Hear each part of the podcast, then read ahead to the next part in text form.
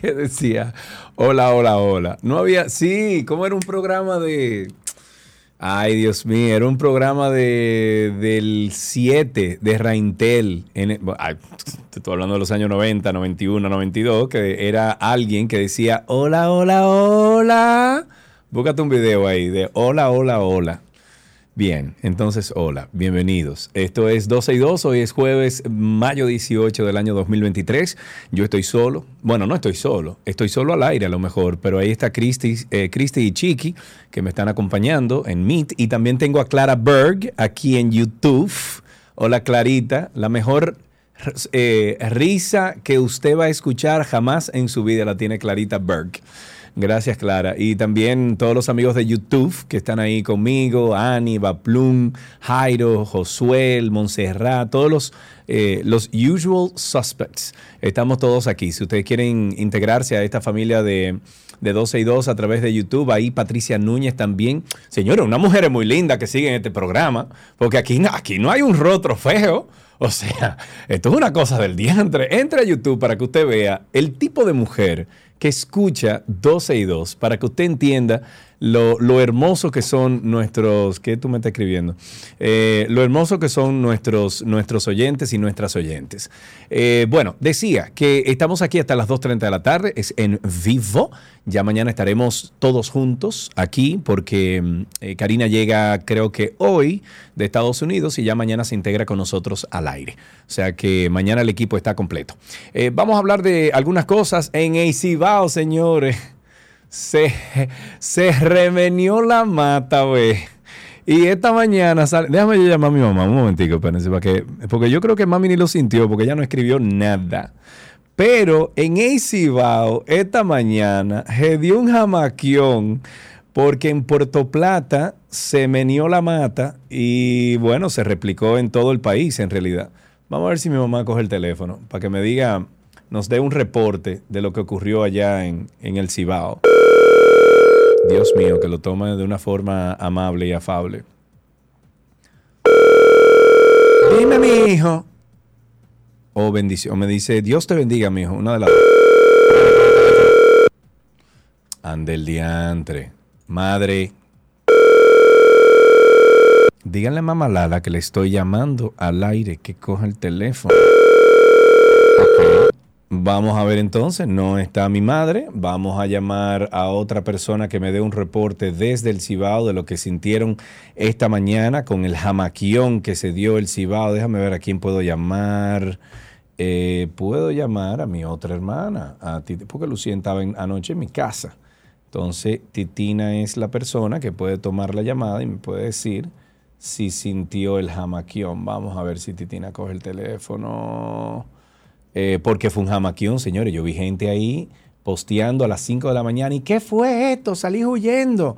Y no sé qué, no sé cuánto. Bueno, pues el temblor de esta madrugada ocurrió a las 4.35 de la Dígale. mañana. Eh, ok, estás al aire, María Cristina. Ay, qué chévere. Hola, Ok. Chuchi. Hola, mi amor. No me digas así al aire porque la gente, yo soy un hombre respetu- respetable, 46 años de mi vida, soy un profesional, no me diga chuchi alante de la gente. Gracias. Tú eres mi Chuchi eterno, pero está bien. Dime, Sergio, ¿cómo están? No, no, te estoy llamando para que, primero, para que hables como santiaguera que eres con la I. Y segundo, para que me digas cómo fue la experiencia esta mañana a las 4.35 de la mañana cuando sintieron el jamaquión. Bueno, eh, pues mira, yo te voy a contar. Aquello fue aposteósico, ¿oíste? Eh, Yo me levanté porque mi marido empezó a rezar. De un momento a otro, mi marido se convirtió en un rezador. Eso era, ay Dios mío. Señor, un Ay, hombre tan señora, grande. Señor, un hombre tan grande que juega basquetbol y de todo. Que arre- bueno, pero está bien que se agarre de Dios, no hay problema. Ok. No, eh, no se agarró de la cama y de Dios, de las dos cosas. Entonces yo, tú sabes, mi amor, tranquilito, que ya va a pasar, ya va a pasar, mi amor. Ya va a pasar. Tú vives ahora mismo en un Eh, cuarto piso, ¿no? Un tercer piso. En un cuarto, un cuarto Un piso, cuarto sí. piso, ok. O sea que el jamaquión fue más grande ahí arriba. Sí, eso fue una cosa que no tienes explicaciones. Eso no hay explicación. No ¿Y hay quién es que está al lado de ti ahí, por favor? Mi amiga Grace. Hola, Vargas, que Grace. está conmigo. Muy bien. Ok. ¿Y Grace qué, qué hizo? Ponme a Grace en la línea, por favor. Déjame Ah, hablar con Grace. ay, ok, oh, ay, no, no puedes decir eso, tú estás al aire. Gra- Espérate, Grace, tú estás al aire en la 91, programa internacional, por Dios. Grace, cuéntame tu experiencia. 4.35 de la mañana y el jamaquión. Yo me acababa de levantar, estaba en el baño. ¿Y tú te levantas a las Haciendo 4.35 de la mañana? No, no, no, estaba haciendo pipí. Ah, ok. Te levantaste en el medio de la noche para hacer pipí, ok. Y en se- el medio, sí. Ajá. ¿Y entonces? El caño se me paró. No, ok. Grace, gracias. Continuamos. Dios mío. Gracias, Grace. ya.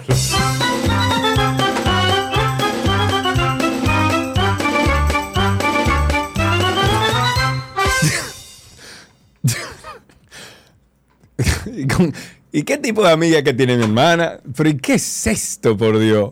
El te quiero, Grace, un beso. El temblor de esta madrugada ocurrió a las 4.35 de la mañana. Esto fue en la provincia de Puerto Plata, 17 kilómetros de la región de Altamira, con una profundidad de 10.8 kilómetros, según los datos contenidos en el portal del Centro Nacional de Sismología.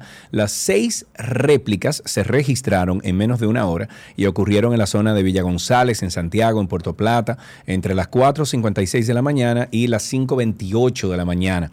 La primera réplica ocurrió a eso de las 4.56 de la mañana con una magnitud de 2.6. Bravo, señores, queremos que la Tierra se menee de vez en cuando, así chiquito. A 15.2 kilómetros al noroeste de Villa González, registró una profundidad de 11.3 kilómetros. La segunda réplica se registró a las 5 y 1 de la madrugada a 14 kilómetros al noroeste de Villa González y tuvo una magnitud de 2.7 y una profundidad de 15 kilómetros. Eh, la tercera réplica ocurrió a eso de las 5 o 7 de la mañana con una magnitud de 3.3 y a 15.2 kilómetros al noroeste de Villa González y tuvo una profundidad de 12.9 kilómetros. Ojo, eh, es posible que, siga, que sigan esas réplicas, ¿ok? O sea que en Santiago de los Caballeros, que ojalá que sigan para que entonces continúe, vamos a decir que la liberación de esa energía que acumulan las, pla- las placas tectónicas, sobre todo eh, al norte de la isla, de, de la isla del Español, o sea, de República Dominicana y Haití, donde es la falla mayor que tenemos en República Dominicana. Tweet del día. Yo tengo tweet del día. Ay, yo no tengo el bumper de tweet del día aquí. Bueno, pero tweet del... Ah, sí, míralo aquí. Tweet del día. El ministro de Educación, Ángel Hernández, publicó en Twitter lo siguiente. Me siento muy bien ejerciendo las responsabilidades que el presidente Abinader me encomendó al designarme ministro. No tengo motivo alguno para renunciar. Sigo haciendo lo necesario para orientar la educación nacional hacia sus propósitos misionales. Eso puso el ministro de Educación. Muy bien, em, vamos, a, vamos a hacer un pequeño aparte aquí. Tenemos una entrevista con Orlando Jorge Villegas eh, para hablar un poquito de este, de este eh, proyecto que se unen Omar eh, Fernández y Víctor Fadul presentando un proyecto de ley que busca estimular el consumo por parte de turistas en el país. Bueno, ayer estábamos comentando que los diputados Orlando Jorge Villegas, Omar Fernández y Víctor Fadul han presentado un proyecto de ley que busca estimular el consumo por parte de los turistas en el país a través de la devolución del impuesto a la transferencia de bienes, o sea, lo que conocemos como ITEVIS. El proyecto de ley será debatido en el Congreso Nacional en los próximos días y podría convertirse en ley de ser aprobada. Y para conocer a cabalidad de esta iniciativa, recibimos al diputado Orlando Jorge Villegas, quien es uno de los congresistas que propone este proyecto de ley. Orlando, muchísimas gracias por estar con nosotros, amigo. ¿Cómo estás? Bien, Karina y Sergio, un placer saludarlos. Qué bueno eh, que estás aquí con nosotros. Karina no está, lamentablemente, pero nada, tú y yo eh, hablamos de esto. Eh, ¿Estás en algún sitio con un poquito menos de ruido, Orlando? Sí, déjame, déjame moverme un poco. Mira a ver, porque entonces se va, se va a dificultar la comunicación si, si seguimos ahí.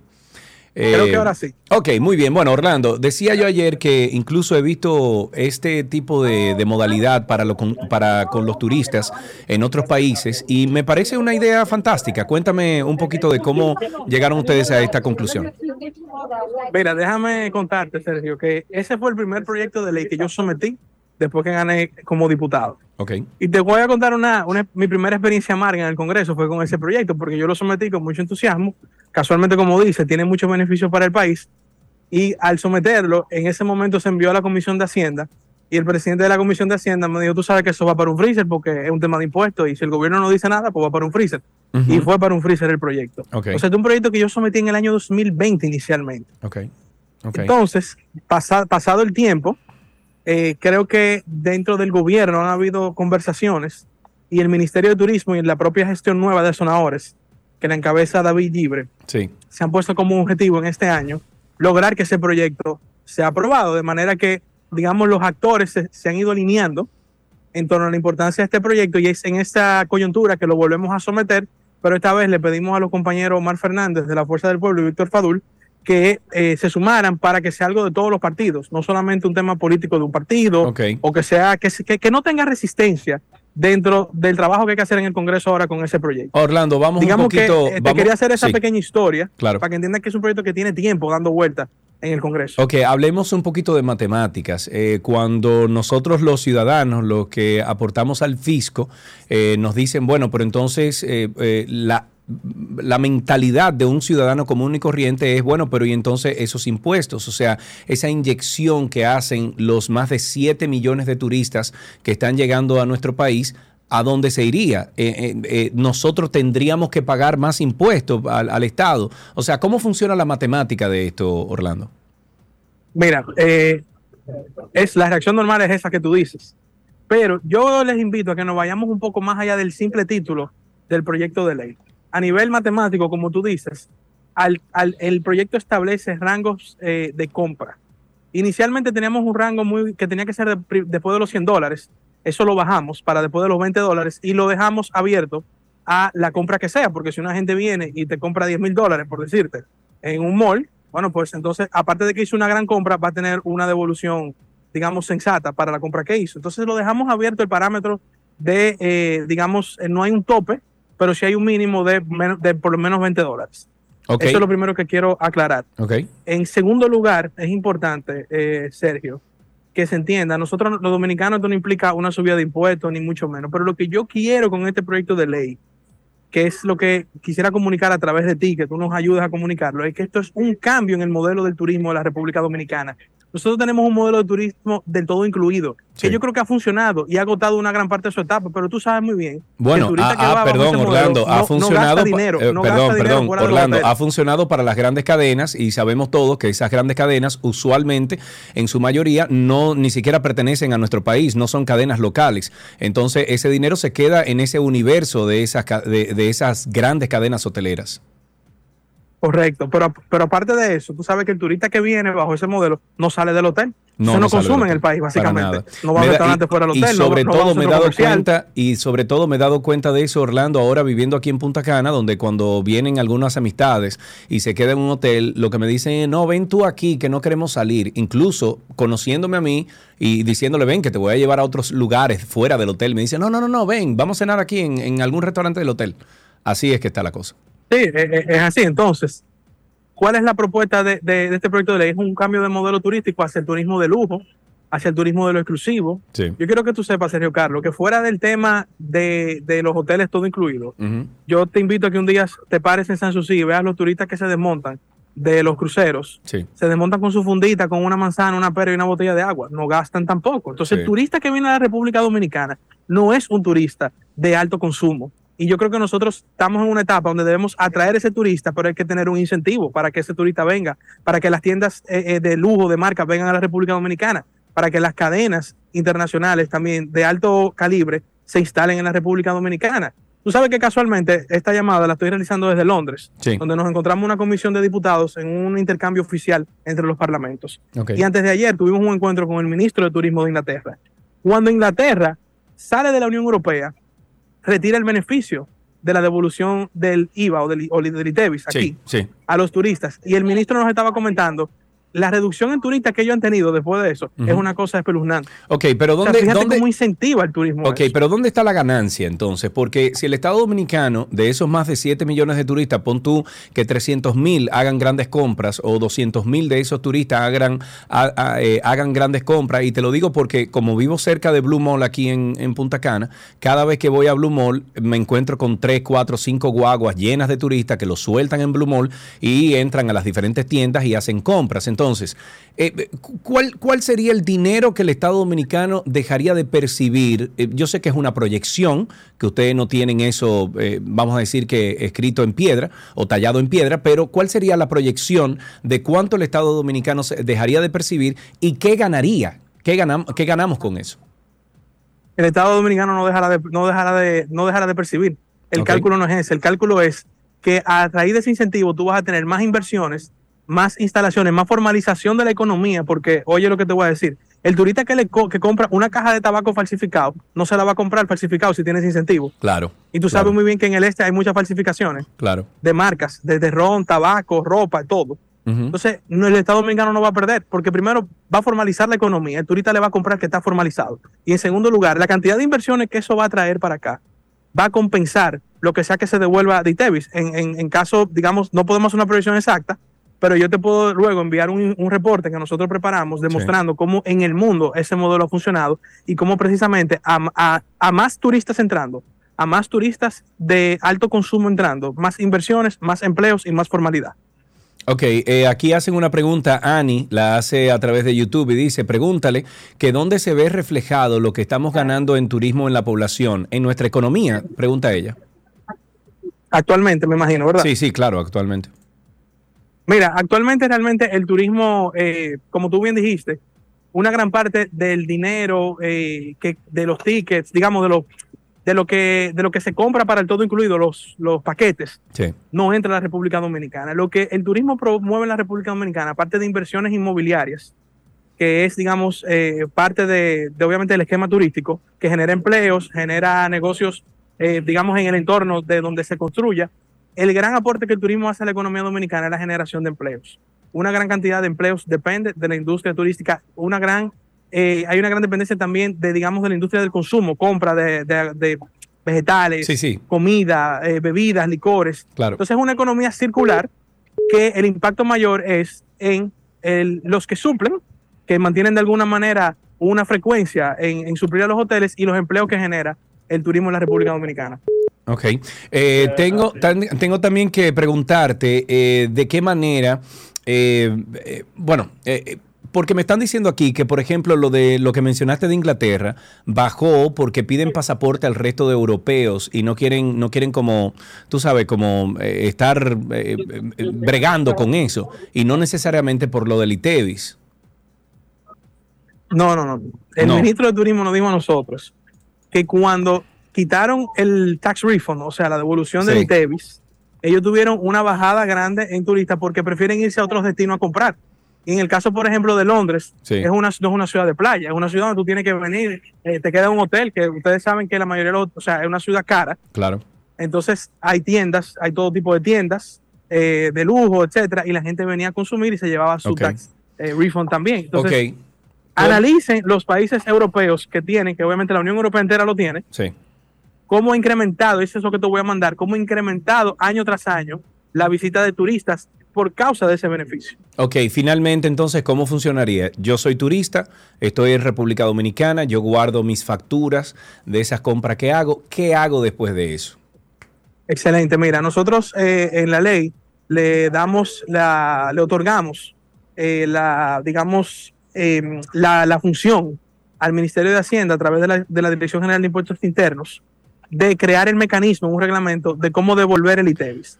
Ya luego, en ese caso, la Dirección General de Impuestos Internos tendrá la facultad de o utilizar una agencia como lo hacen la mayoría de los países europeos, que como tú has visto están en la caseta en los aeropuertos, y o hacerlo la propia Dirección General de Impuestos Internos con empleados de su institución. Pero entonces, como tú dices, después que tú tienes las facturas, antes de retirarte del país en el aeropuerto debes presentarlas, presentar la mercancía como se hace en otros países eh, que lo tienen, como Europa, México, Colombia, por mencionar algunos. Y entonces la, la Dirección General de Impuestos Internos, después de comprobar que efectivamente está validado por la ley, pues entonces procede a devolver el impuesto en efectivo o en tarjeta de crédito. Pues ponemos las dos opciones en la, en la ley también. Ok, habría que entonces, a- al salir, aduana tendría que revisar lo que has comprado en República Dominicana, compararlo con la factura. Eso es lo que estás diciendo. Corre- impuestos internos, la facultad se le da a impuestos internos. Ok, bueno, eh, está bien. Eh, si, ese, si ese es el sistema que ha funcionado en otros países, pues obviamente eh, sería interesante ver esto. Y te digo, Orlando, yo estoy totalmente de acuerdo con esto porque lo he vivido. No recuerdo en dónde fue, en qué país que fue eh, que yo visité, que alguien me dijo, guarda todas las facturas porque al salir del país te devuelven los impuestos. No recuerdo en cuál país, pero sé que, que lo hice hace unos años atrás y me pareció un proyecto bastante, eh, primero, eh, que incentiva al turismo, al turismo y al turista a gastar. Y segundo, bueno, si me devuelven algo de lo que yo gasté, mucho mejor todavía. O sea que cualquier cosa que podamos aportar con este proyecto, déjame saber. Muchas gracias. Eh, lo que les pido es que nos ayuden a explicarlo, como lo hemos aquí conversado tú y yo, que la gente entienda que no es un tema de simplemente devolver un impuesto, sino que esto es mucho más. Es cambiar el modelo turístico del todo incluido a un turismo más exclusivo que la República Dominicana lo necesita. Claro que sí. Eh, Orlando, que te vaya muy, muy bien por allá por Londres. Trae cosas buenas de allá. Muchas gracias. Un fuerte abrazo a todos. Un abrazo. Estuvimos conversando con Orlando, Jo- Orlando Jorge Villegas. Es uno de los congresistas que propone este proyecto de ley eh, junto a Omar Fernández y Víctor Fadul. Y este proyecto de ley, bueno, contempla estimular el consumo por parte de los turistas en el país a través de la devolución del impuesto a la transferencia de bienes industrializados, o sea, el ITEVIS. Me está diciendo Chiqui aquí que en Colombia se hace. En Colombia tú llegas, guardas todas tus facturas y bueno, puedes devolver algo de eso. Eh, señoras, y así empezamos 12 y 2. Gracias por la sintonía. Regresamos de inmediato con más. Todo, todo, todo lo que quieres está en 12 y 2.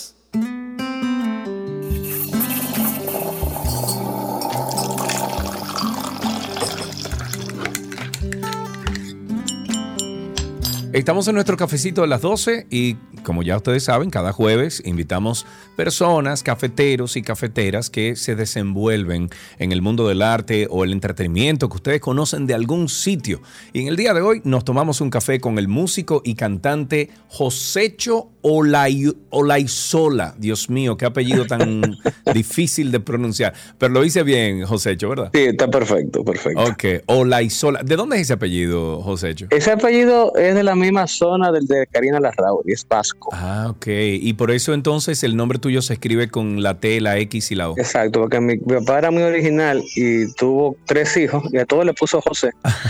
Entonces, Josécho es Josecito, yo soy el más, era el más joven. bueno, sigue siendo el más joven, ¿no? ¿O hay otro? Ahora tengo sobrinos y, los- también son José. Ah, bueno, ya entiendo. O sea que e- es la dinastía de los José en tu casa. Ya lo sabes. Muy bien, José, te hemos traído aquí por dos razones. Primero, porque te admiramos y segundo, porque sabemos que tú eres cafetero. O sea que eh, háblanos un poquito de, de esa historia, de cómo llega el café a tu vida. Bueno, el café llega como, quizás como todo dominicano, está como en el, en el, en el tapiz del, background de toditos nosotros, ¿no? Hay café en todas las casas. Sí. Y desde pequeñito tú sabes, quiero café, no, tú no puedes tomar café. Hasta que tomé y me envenené, por lo menos tres al día. Ok, pero ¿cuándo empieza entonces ya tú a tomar café regularmente? Porque como dices tú, cuando uno es pequeño, pues a uno le ponen un poquito de café en la lengua o le dicen, toma ahí con, con, con una pizca. Yo creo que a los 14 yo empecé a tomar café. Ah, pero temprano. Sí. ¿Y, ¿Y por qué lo comenzaste a consumir ya de forma definitiva? Bueno, que eso era como el bus de inicio del sistema para ir al colegio. Lo levantaban tempranito, 6 de la mañana, me tomaba un café con un poco de leche. A mí, a mí me hacían lo mismo, es verdad. A mí me ponían el, el café para ir al colegio. Era más leche que café, era una pizca de café. Eh, pero me mandaban al colegio así, o sea que yo creo que como dices tú, esa trayectoria de todo el dominicano es así que empieza. ¿Tú eres team azúcar o sin azúcar? Yo soy sin azúcar, la vida ya es muy amarga. Y- café. Y le echas crema crema también? Mm, no siempre, no siempre. Tengo que tener como un craving. Yo, yo tengo un problema de, de azúcar y lo endulzo. No es que uso azúcar, azúcar, pero la crema definitivamente eso sería agregarle un poquito más a mi condición. Entonces siempre esplenda o amargo en caso de que tenga que. Ok, y en el caso, por ejemplo, de considerar el, el momento del café un ritual, ¿lo haces? Sobre todo porque tú eres músico y artista y entonces eh, muchos de los artistas de los cuales hemos invitado aquí al segmento nos dicen eso, como que es un momento de reflexión, se sientan en el balcón de la casa, en el patio. ¿Te pasa eso a ti? Exactamente. Yo me levanto muy temprano porque aparte de músico soy ingeniero. Ingeniero de sonido, tú dices. No, yo soy ingeniero industrial y trabajo en la industria marina. Yo trabajo con barcos. Ah, wow, mira vos, ok. Entonces yo me levanto tempranísimo, antes de que se levante mi bebé, que tiene nueve meses, y mi esposa. Uy. Yo cuelo mi café, abro mi ventana del balcón, que tengo, a mi, mi esposa tiene unas suculentas ahí. Qué lindo, sí. Ahí empiezo yo a, a divariar y a pensar cosas, el planificar mi día. ¿Qué me espera en el día cuando salga a esta calle? Exactamente, exactamente. Ok, ¿el café te conecta con alguna persona en particular, Josécho? Me conecta con una imagen de yo muy pequeño en la casa paterna y recuerdo ella colando un café con colador de tela, Wow, de media, sí, que lo ponían como en, en un... un embudo. En un embudo de tela. Y dicen hasta el día de hoy, Josécho, que ese es el mejor café. Sí, y como que ese recuerdo, yo no tomaba café, pero el recuerdo de esa chica colando ese café me viene a la mente cada vez que me sirvo un café. Y si hablamos de, por ejemplo, tú haberte sentado con alguien, haberte tomado un café y que fuera una conversación profesional o que fuera una conversación con cierta consistencia profesional o, o tema profesional, ¿con quién fue la última persona que te sentaste y si esa conversación a raíz de ese cafecito que compartieron fue de provecho? Claro, bueno, ayer tuve una, pero fue como suplidor, no fue todavía nada definitivo. Ok, pero por lo menos se habla de, de un beneficio. De un beneficio, pero sí hablé en Panamá. Me tomé un café con, una, con un ejecutivo de una compañía petrolera y estuvimos hablando de la fabricación de una embarcación y eso, eso está caminando. Ah, pero muy bien, hay, hay- un dinero. Eso- esos barcos cuestan dinero, manito. Es un remolcador y sería el primer remolcador hecho en República Dominicana. No me diga. Ah, pero qué bueno, Sí. caramba. Ojalá y se dé y ojalá y sea de ejemplo para el resto de la región. ¿Con cuál personalidad famosa que esté viva, que haya fallecido, te tomarías un café y por qué? Puede ser cualquier persona que haya sido de relevancia para el mundo, para el planeta. Yo me tomaría un café con Jordan Peterson. Jordan Peterson es un psicólogo clínico canadiense que está muy de moda en las redes hace tres años para acá, porque ha señalado un poquito, en Canadá quisieron por ley obligar a utilizar los pronombres para las personas no binarias. Entonces, obligaban por ley. Si Sergio dice ahora, no, yo quiero que tú me digas ella. Yo estoy obligado por ley a hacerlo. Entonces él dice, él dijo en ese momento, bueno, mira, yo puedo decirle a la persona como ella quiere que yo le diga, por respeto, pero como gobierno no puedes obligarme a, a utilizar el idioma de cierta manera porque estás cuestionando mi libertad de expresión. Y eso desencadenó muchísima controversia. A partir de ahí empecé a leer su libro de 12 reglas para la vida y la verdad es que me cambió la vida el, el libro de Jordan Peterson. Mira, lo, lo voy a buscar ahora mismo. Espérate, 12 reglas para la vida. Y está en Kindle eso. Está en Kindle en todas partes, en inglés y en español. Y sacó el segundo, otras 12 reglas. Ah, mira, lo encontré ahora mismo. Está en Kindle, está en paperback, está en hardcore. eh, se llama Jordan B. Peterson, 12 reglas para la vida, un antídoto al caos. Ahora mismo lo estoy poniendo en mi Kindle. Le vas a sacar mucho provecho. Bueno, pues lo voy a dejar ahí para un próximo libro que leer. Vamos a hablar un poquito de tu carrera, amigo. Eh, ¿Cuándo tú inicias en el mundo de la música para aquellas personas que no saben mucho de ti, que aprendan? Eh, a nivel comercial, digamos, en el 2001, unos amigos empezaron con un barcito, se llama New Orleans Café. Ok. Y como yo siempre fui muy del rock, del blues, muy de esa zona, empezamos a tocar ahí. Duré como un año tocando ahí por amor al arte, literalmente. y luego bajamos entonces con un amigo que tú debes conocer, no sé si te acuerdas, Josué Rivera. Claro. Bajamos a, a Cellier y ahí nos conoció Aquilino Guzmán, que era el gerente general de, o el dueño, mejor dicho, de Marocha y de Pepperoni. Y empezó a manejarnos. Marocha, caramba, cuánto tiempo, Dios mío. Yo recuerdo que tú ibas para allá y cantaste un par de veces. Sí, sí, sí. ah, tú estabas ahí esa noche con Honey, ¿te acuerdas? Sí, con Honey. Bueno, esa era mi banda, Foráneos. Ah, pero yo he cantado contigo. Claro que sí. Qué chulo. Qué bueno. Y entonces ahí ya tú arrancaste. Y hoy en día, ¿cómo defines tu música tú? La idea original, porque fue como una mezcla de tiempo, ocupación, mi amor por el arte, porque fue algo, me hice músico a la cañona, como dicen. Mi familia no estaba en eso. Bueno, mi papá. Entonces empecé a cantar, empecé a tocar guitarra para cantar, porque lo mío siempre fue cantar. Y fui formando bandas y acabamos teniendo tanto trabajo porque hicimos un circuito en el polígono central con foráneos. Durante más de cinco años tocábamos cuatro veces a la semana. Y me quedé haciendo esa, parte de los covers, ¿no? Hacíamos covers en inglés, en español, de rock y pop de todas las épocas. Empezamos entonces a hacer los tributos a bandas que ya no escuchábamos, como Sting, Police, Journey, Soda Stereo, que tenemos un concierto, La Ley. Y ahí fue que se dieron duro ustedes. ya lo sabes. Mira, tú mencionaste que tú haces rock, pero hay muchas personas eh, que dicen en nuestro país que el rock eh, es poco rentable, vamos a decirle así. ¿Tú, opinas lo mismo? Yo creo que no, yo creo que no. Yo creo que obviamente estamos en, un, en un medio en República Dominicana donde lo que más los medios difunden no es la música latina y ahora la urbana. Las emisoras de rock no son tantas. Incluso gente cree que cosas como Maná son rock, son más pop que otra cosa. Pero yo creo que sí hay un nicho. Nos criamos con el rock como mainstream como eso, era lo que veíamos constantemente. Sí, eso era lo que veíamos. Ese nicho sigue ahí todavía. En ese sentido, yo creo que sí es rentable. Y sigue siendo todavía una forma de arte más que de entretenimiento. Yo siento que el rock en algún momento va a resurgir de la forma en que otros eh, géneros han como resucitado. Yo estoy esperando que venga una banda o que venga un movimiento de rock y como que sacuda al planeta de nuevo como lo hizo en los 80, en, principio de los 90. Sería ideal y creo que la gente lo, que la gente realmente lo, lo, pide porque sin ánimos de vilipendiar ningún género yo creo que la calidad ha bajado mucho la barra y hace, falta subirla. Antes para hacer músico había que por lo menos saber afinar un instrumento, ahora ya ni eso hace falta. Ya ni eso. Para finalizar, mencionaste que tienen un tributo a Soda Stereo. Cuéntame un poquito de esta actividad, dónde va a ser, cuándo va a ser y cuáles son las canciones que van a tocar ustedes. Bueno, mira, esto será el viernes próximo en Chao Café Teatro, nuestro amigo Rael Loya. Ok. Es un tributo que venimos haciendo hace un buen tiempo. Soy Estéreo, Héroe del Silencio, son los tributos que quizás tú más oyes mencionar en el círculo este de, la, de los covers, porque tienen mucho arrastre. Nosotros hemos querido cambiarlo y hemos hecho nuestros arreglos a varias de las canciones de Soda Stereo y hemos hecho un tributo acústico, que donde tendremos seis músicos en escena, incluyendo Pablo Polanco, que es el chelista de la Sinfónica, y hemos cambiado muchas de las canciones icónicas de Cerati y de Soda Stereo, que es la banda más prolífica, entiendo yo, de rock Hay canciones como Sea de la Furia, Presión Americana, Corazón de la Torre, el Temblor, canciones que son realmente muy, muy ya muy icónicas del, del, rock. Es así, bueno, pues allí estaremos. Esto es un tributo a Soda Stereo acústico. Esto es el viernes 19, o sea, mañana, 19 de mayo, viernes, Chao Café Teatro, y las boletas están a la venta en chaoteatro.com. Josécho, muchísimas gracias por esta conversación, amigo, y gracias por compartir el café con nosotros. Un abrazo, Sergio. Igual.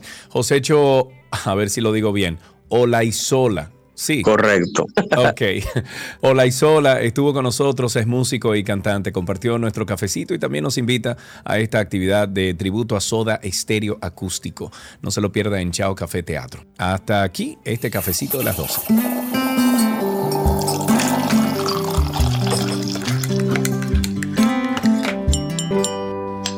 Todo lo que quieres está en 12 y 2.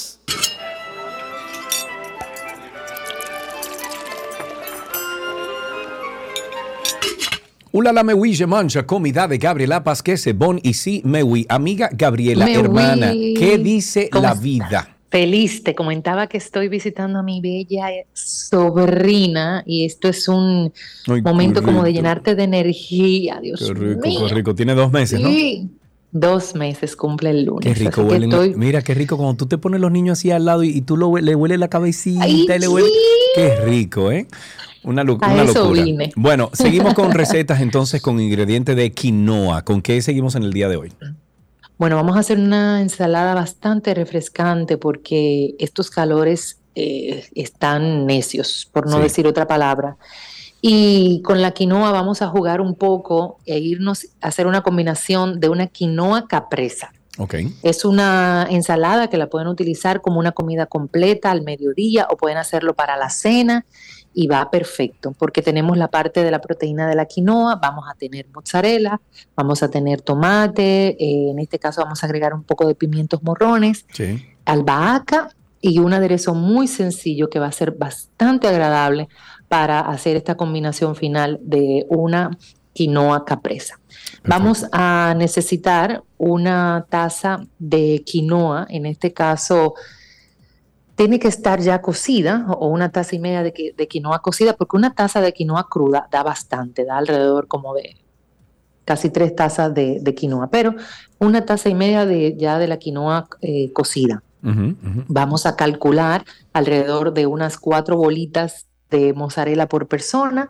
Eh, si decimos que vamos a hacerlo para tres, pues vamos a decir 12 bolitas de, de mozzarella y la, y la mitad de tomates cherry, porque los tomates cherry los vamos a cortar por mitad. Es decir, entonces unos seis tomatitos cherry, un cuarto de pimiento morrón amarillo, unas seis hojas de albahaca fresca y para el aderezo necesitamos sal y pimienta al gusto, tres cucharadas de aceite de oliva y una y media de un vinagre balsámico, preferiblemente, o también lo puede hacer a base de limón para que la quinoa no se tiña, pero todo como, como quieran, También pueden hacerlo con pesto. Eh, en vez de utilizar la albahaca fresca, utilizaríamos pesto. Eh, ya al momento de, de sazonar. Entonces, en un recipiente vamos a agregar el tomate y el ají cortado ya en cubos. El tomate, como le dije, tipo cherry, cortado por mitad. Entonces, en el recipiente le vamos a agregar la sal y la pimienta al gusto, el vinagre balsámico, en este caso, y el aceite de oliva. Dejamos que se macere por alrededor de unos tres minutos. Esto va a ayudar a que el tomate comience a drenar sus ah, jugos naturales, se ponga un poquito más dulce y demás. Y entonces vamos a incorporarle la albahaca picadita. Luego de esto que tenemos y mezclamos, incorporamos la taza y media de quinoa cocida, mezclamos bien, llevamos a enfriar a nevera y voilà. Voilà. Eh, está preguntando. refrescante. Sí, sí, eh, suena bastante refrescante. Y está preguntando nuestro amigo Josuel si hay un risotto o si se puede hacer un risotto con quinoa. Bueno, no, ya no lo llamaríamos risotto, pero sí, puedes hacer una quinoa cremosa eh, claro que sí, yo soy, puedes, puedes hacerlo perfectamente. O sea, lo que em, tú estás diciendo es que usar la quinoa eh, de una forma diferente, hacerla, prepararla de una forma diferente para sustituir el risotto. Para sustituir el arroz. Em, lo que te va a pasar es, ajá, lo que te va a pasar con la quinoa, que ella te va a absorber una cantidad de líquido, pero no, no va a ser como, como el arroz, que te va a dejar como jugosito, ¿ok? Pero sí lo puedes hacer. Vas a hacer un proceso muy similar al, risotto de la de, freír la cebolla con un poquito de, ajo en una base de mantequilla. Luego vas a incorporar la quinoa, deja cruda, deja que se tueste algo. Le das un toquecito de vino que se evapore y luego entonces vas a incorporar todo el líquido que lleva la quinoa. Si tú usas una taza de quinoa, vas a utilizar taza eh, dos tazas y media de líquido. Normalmente es por dos uno, Pero como necesitas que quede más jugoso, pues vas a hacer dos tazas y media de líquido. Vas a dejar que se cocine por alrededor de unos 15 minutos y luego vas a agregar tu, si quieres, tu queso parmesano.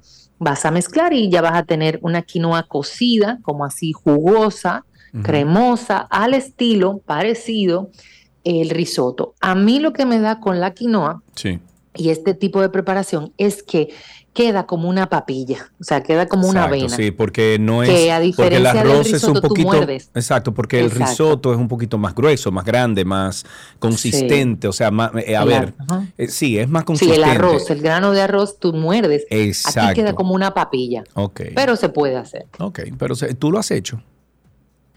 No, la verdad que no. Sí he hecho chofán de, que era otra de mis recetas que quería compartir en el día de hoy, Sí. pero el calor me venció. Eh, Ok. chofán de, de quinoa, chofán entre comillas, que es la quinoa ya cocida en un wok, agregas vegetales ya cortados en, en cubos, en una base de jengibre y ajo, con un poco, ponte tú, de aceite de sésamo. Luego incorporas tu quinoa y le echas algo de salsa de soya. Y es como si fuera un arroz frito, por eso digo que entre comillas chofán, puedes batir un huevo, agregárselo y tienes una comida también deliciosa con la quinoa y es espectacular para, para también como comida única. Ok, ok. Que Puedes incorporarle pollo, puerro, eh, huevito revuelto y demás y haces como un chofán, pero a base de quinoa. Ok, ahí Montserrat nos dice que está haciendo ahora mismo, está preparando un risotto de hongos eh, con arroz de coliflor. Mmm, qué rico. Bueno, sí, la parte de la, del arroz de coliflor es procesar el coliflor para que tenga esa textura. eh, no va a ser una textura de grano de arroz, pero Sí. sí. va a ser muy parecido al trigo y queda muy rico. Yo de verdad que me quito el sombrero con el coliflor porque es sumamente versátil y es sumamente rico y, y bueno, eh, no tiene calorías y Claro. es muy bueno. A mí me fascina el coliflor. Bueno, ahí tenemos entonces una receta con varias eh, diferentes, bueno, con diferentes variaciones de, de lo que se puede preparar, incluso en vez de risotto de arroz, la quinoa. Gaby, Exacto. muchísimas gracias. Disfruta tu sobrina. Dámele un Ay, abrazo a esa Dios sobrina de parte mía. Tan bella de tu parte. Gracias. Amén. ¿Cómo se llama la sobrina? Vittoria. Vitoria, no Victoria, Ah, sino Vitoria. No. Vittoria Reginato. Ah, pero wow, caramba, eso es dinero por todos lados. Eh, Gaby, Ah, un beso. Un Adiós. beso. Chao. Hasta aquí la receta del día con Gabriela Reginato.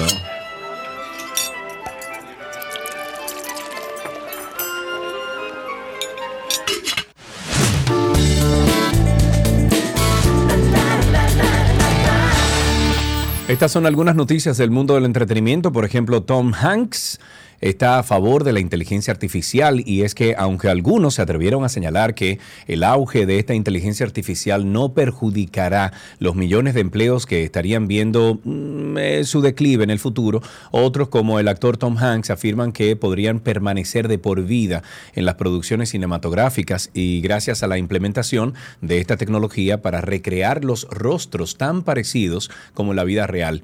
Uno de los ejemplos que podrían darle una idea de cómo se verían los personajes gracias a esta tecnología eh, se pudo percibir a través de la pantalla gigante cuando eh, fue la película El Expreso Polar, una cinta en la que participó Hanks dándole vida al encargado de conducir el tren y de recoger los, eh, los tiquetes, o sea, los tickets, los boletos a los pequeños pasajeros que lo tomaban en la víspera de, de Navidad. Bueno, con 66 años, el actor dijo que predijo el surgimiento de la inteligencia artificial tras haber eh, sido parte del film animado hace casi 20 años y está seguro que eh, eh, esta será la encargada de crearlo en otras tantas, incluso después de su muerte. Y estoy citando, dice, cualquiera ahora puede recrearse a sí mismo en cualquier edad mediante la inteligencia artificial o tecnología de falsificación profunda. Yo podría desaparecer mañana y eso es todo, pero las actuaciones pueden seguir y seguir gracias a la tecnología artificial.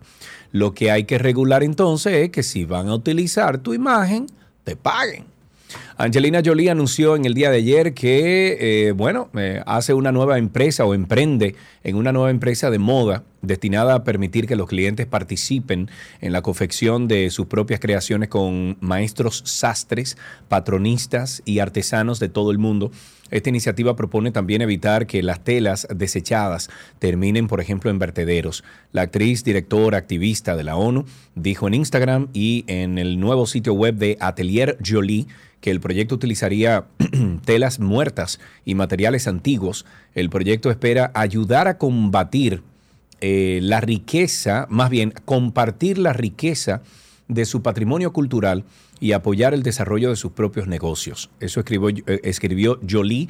Además, los clientes podrán reparar o reciclar piezas de sus armarios como una forma de eliminar el desperdicio. Me parece bien la idea.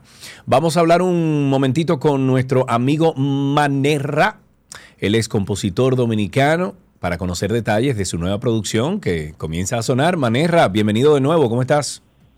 Sergio, querido, te mando un abrazo grande. Hermano, igual, viejo. Gracias, Igual, gracias. Mucho te- para ti también, igual. ¿Cómo estás, amigo?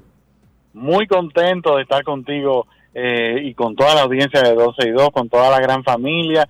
Siempre es un placer poder saludarle y compartirle lo nuevo que estamos haciendo. Me gusta, me gusta tu estilo, amigo. Cuéntame en qué te inspiraste ahora para esta nueva producción. Bueno, la producción sale, si Dios lo permite, ahora el 30 de mayo. Este eh, reciente sencillo se llama Merengue a tu boca y es como lo dice el título, es un, es un merengue alegre, festivo, que hice con mucho cariño eh, y celebra, eh, bueno, eh, la boca, ¿no? Eh, como, como, como centro, ¿no? Me gusta eso, celebra la boca y punto. me Bueno, gusta, me gusta. sabes, en bien, en bien dominicano, es un merengue muy alegre. ¿Y cuándo, cuándo sale ese merengue, Manera? Bueno, ya el merengue salió ya. Ese- ¿Y dónde está el link? Porque lo estoy buscando aquí y no me sale para ponerlo ¿En al aire. serio?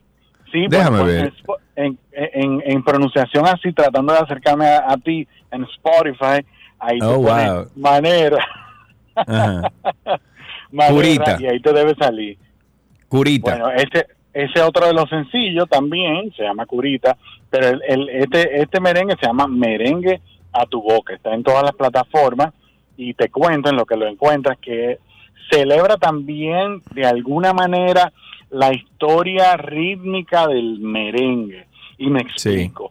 El, el merengue como tal, como una gran sombrilla rítmica, ha tenido a lo largo de su historia muchos patrones. Eh, uno de ellos, que es muy conocido para la audiencia, es el pambiche, ¿no? Entonces, Sí, este sí. merengue... El, el famoso merengue a pan bichao. Exactamente. Entonces, aquí en la canción se van paseando todos esos patrones. Obviamente, el, el bailador, el que, el que eh, ha abrazado el merengue y lo conoce, se va a ir dando cuenta cómo va cambiando esos ritmos, tratando de hacer como una cronología, ¿verdad?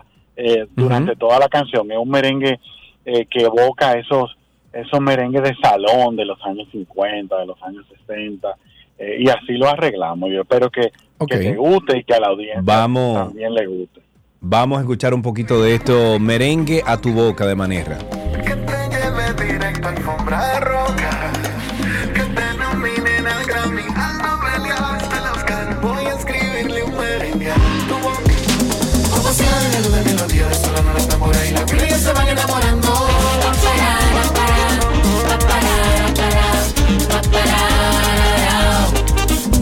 Como el merengue de mi viejo, al oído te diré secretos. Será lo que te mira como de la noche que se sueña.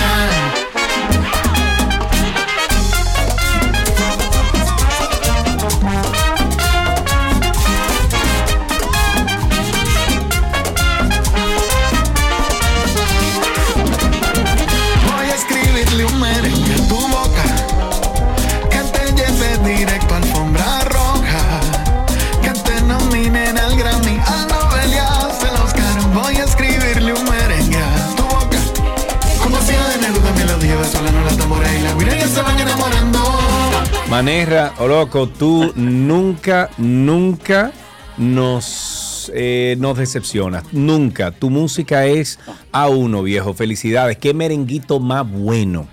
Ay, gracias, Sergio. Gracias por esa palabra. Que eso venga de ti. Claro. Pues yo lo pongo en un lugar muy especial en mi corazón. Tú sabes que te Amén. Y, y yo sé que eso mismo lo está pensando mucha gente que lo está escuchando ahora mismo.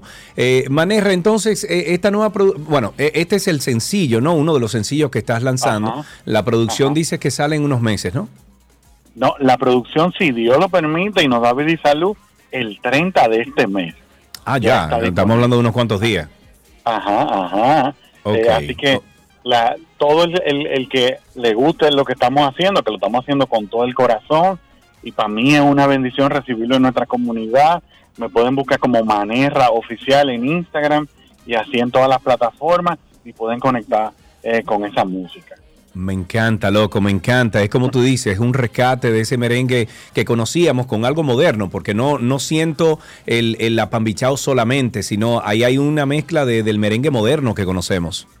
Exactamente, es una conexión eh, eh, muy retro y también de alguna manera un poco como progresiva eh, en, Sí. el, en, el, en los sonidos, porque hay mucho vocal chops, hay mucho eh, de electrónico también, para que toda la familia se reúna, desde el abuelito hasta los nietos, que puedan Me bailar. encanta. Me encanta. Manerra, siempre un placer hablar contigo. Un abrazo, papá. Voy a despedir eh, esta conversación contigo con el merengue. Lo voy a subir aquí para que lo disfruten, ¿de acuerdo? Sergio, querido, un abrazo para ti, para toda la audiencia. Y mira, déjame anunciar también, compartir Sí. con toda tu audiencia, que tenemos la bendición de abrir el concierto este fin de semana de Rey y de Sin Bandera. Ya tú sabes. Oh, eso oh. quiero- sí, sí, sí, sí. Una, Pero bien. una, un- una bendición de Papá Dios. Y Loco, rompe ahí, que tú eres un monstruo con todo y pantano. un abrazo, Manerra. Sergio, Gracias por hablar con nosotros, a ti amigo. Y a toda la familia. Gracias. Adiós. con. Ahí estuvimos conversando con Manerra. Busquen su música en Spotify. Ponen Manerra, ok, Manerra con doble R, boca, eh, merengue a tu boca. Y escucharán entonces este merenguito rico.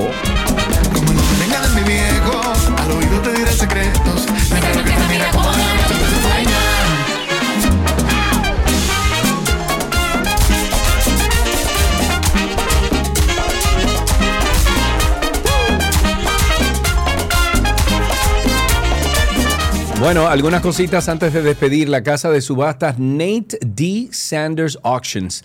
Esto anunció que pondrán a la venta cerca de 400 objetos personales del actor estadounidense James Dean, entre ellos contratos, fotografías, cartas, identificaciones también. Es la oferta más completa e íntima de recuerdos de James Dean jamás subastada abarca los, eh, los tres años cruciales de la vida de Dean cuando se transformó de un actor a una estrella de cine.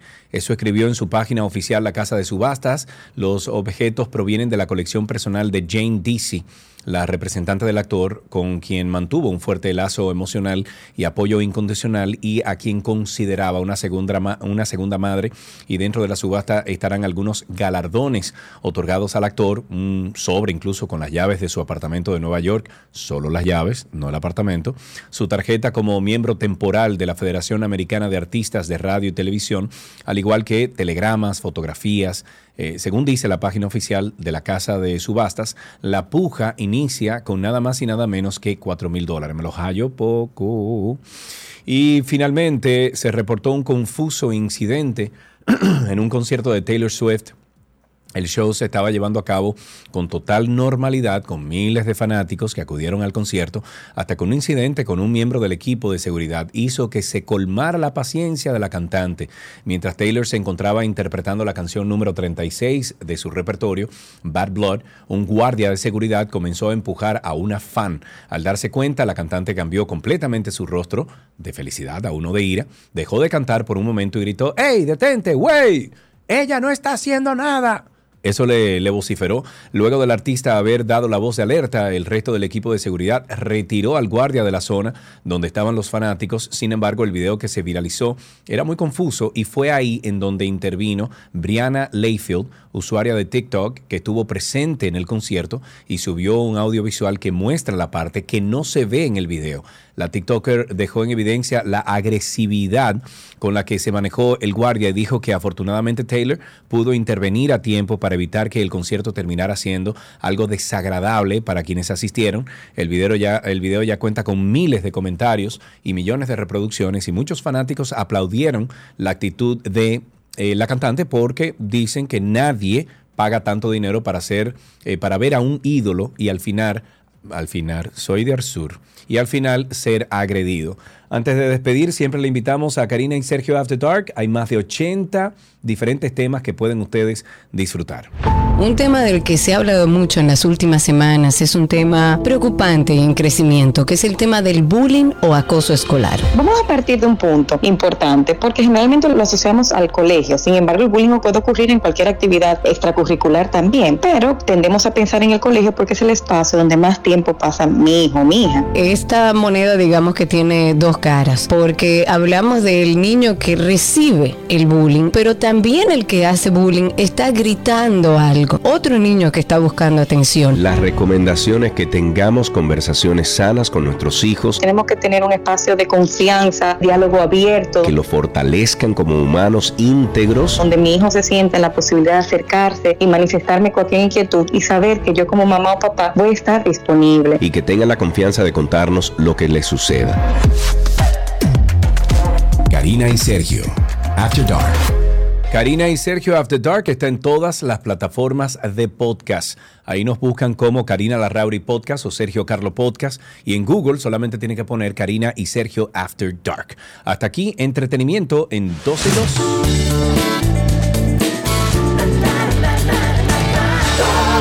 Todo, todo, todo lo que está en 12 y 2.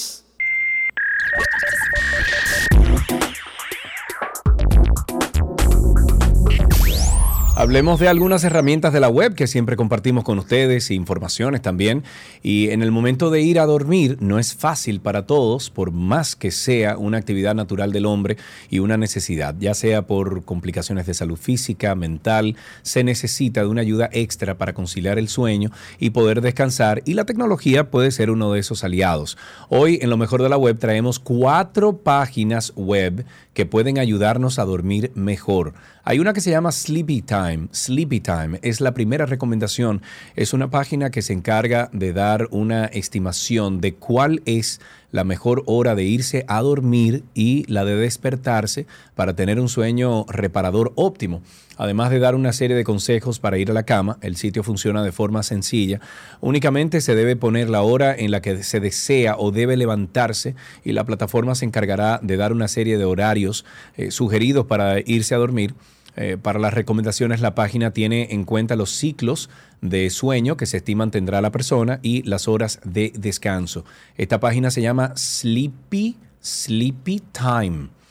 También está Rainy Mood. Rainy Mood, esta plataforma se enfoca en el sonido de la lluvia y es una combinación de opciones porque tiene página web, aplicación y listas de reproducción en Spotify y Apple Music, por lo que es una, vamos a decir que una baraja de alternativas que se adapta a lo que el usuario necesite.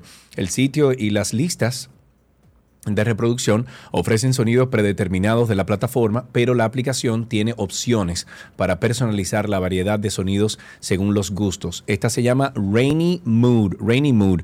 Yo les voy a poner a ustedes el sonido que yo uso todos los días para yo ir a dormir.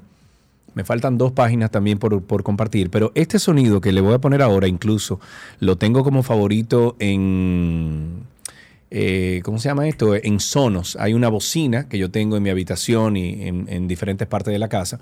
Eh, es una, el equipo es Sonos, Sonos, bastante famoso, eh, precios asequibles también. Y esto es lo que yo pongo todos los días para yo dormir. Es este sonido que está aquí. bueno, hay varios. Este es uno de ellos. Se llama Brown Noise una hora. Lo pueden buscar en, en, SoundCloud. Es lo que yo uso para este tipo de sonidos. SoundCloud. Lo pueden buscar ahí. Eh, este es uno de ellos.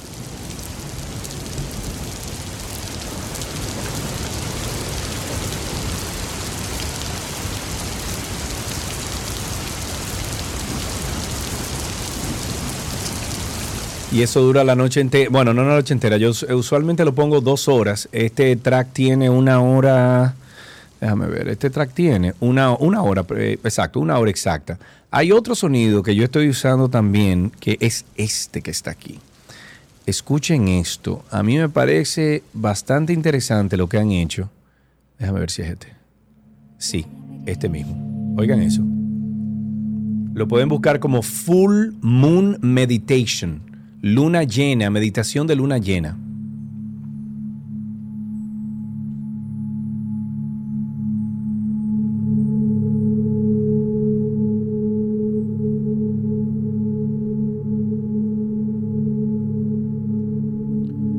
Un sonido así como de spa. Eh, SoundCloud es una muy buena fuente para ustedes buscar también sonidos. La tercera aplicación que les voy a compartir es Napflix. Nap NAP Flix. A diferencia de las anteriores páginas, esta tiene un enfoque muy diferente porque funciona a través de videos aburridos que producen sueño. Por ejemplo, hay contenidos extensos sobre documentales de animales, clases de matemáticas, videojuegos lentos, eh, momentos históricos o imágenes fijas.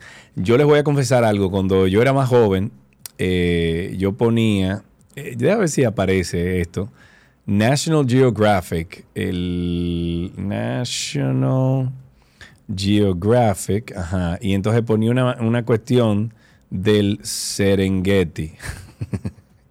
Esto es viejísimo. Déjame ver, hay uno que tiene aquí...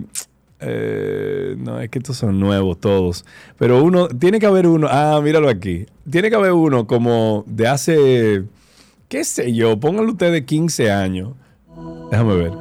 Desde que el tigre, el tigre decía, at the Serengeti, yo cerraba los ojos y me dormía. Deja ver si lo dice. A ver si lo dice. Pero ustedes lo pueden buscar también en YouTube como National Geographic Serengeti y busquen uno como de 9 o 12 años. Pero se lo juro, señor, ese tigre decía de que The Serengeti y yo inmediatamente roncaba.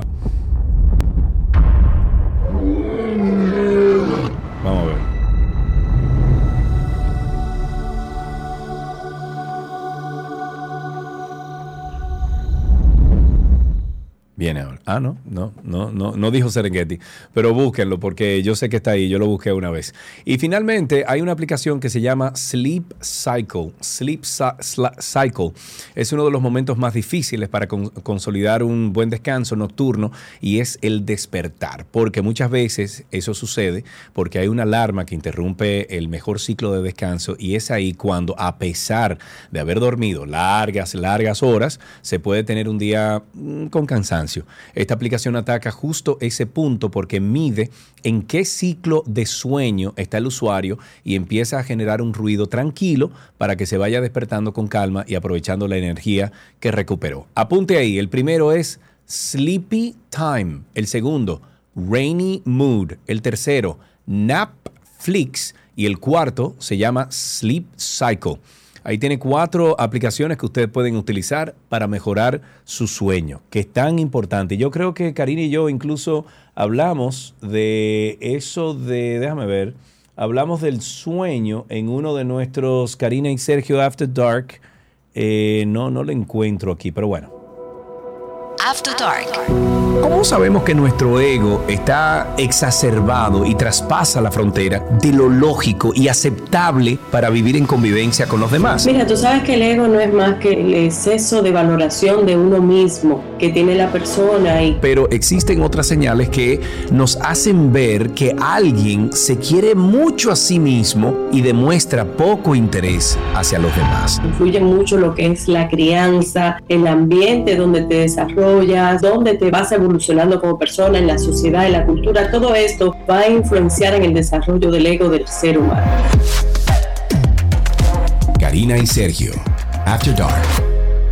Karina y Sergio After Dark está en todas las plataformas de podcast. Nos buscan como Karina Larrauri o Sergio Carlo Podcast.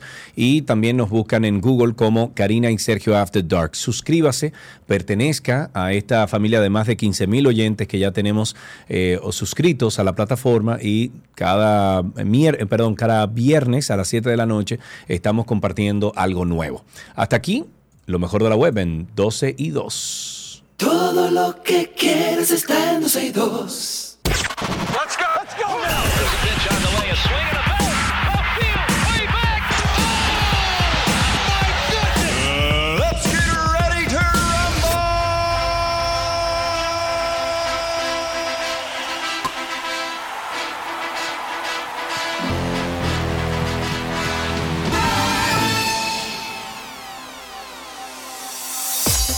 Nos vamos de inmediato con algunas noticias del mundo deportivo de béisbol. Lo comentamos ayer y hoy tenemos más información y es que según algunas fuentes oficiales, Grandes Ligas ha hecho el anuncio de que, el, de que Domingo Germán, lanzador abridor de New York Yankees, ha sido suspendido por 10 partidos y multado por una cantidad de dinero que no fue revelada en el comunicado emitido por el Major League Baseball.